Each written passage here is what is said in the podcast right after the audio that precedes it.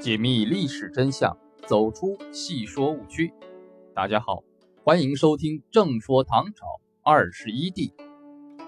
中宗李显在位时间：圣祀元年（六八四年）、神龙元年（七零五年）至景龙四年（七幺零年）。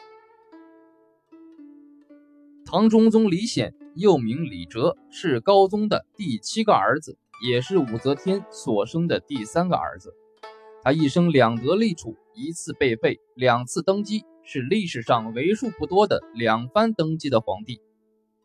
起伏波折的帝王生涯，使他的精神遭受极大刺激。称帝以后，政治上无所作为，生活上窝窝囊囊，这倒成就了一个强悍的皇后韦氏。韦后在政治上野心勃勃。幻想仿效武则天改朝换代，再做女皇。她胁迫皇帝干预朝政，肆无忌惮，胡作非为。中宗被她毒杀，她自己最终也没有什么好下场。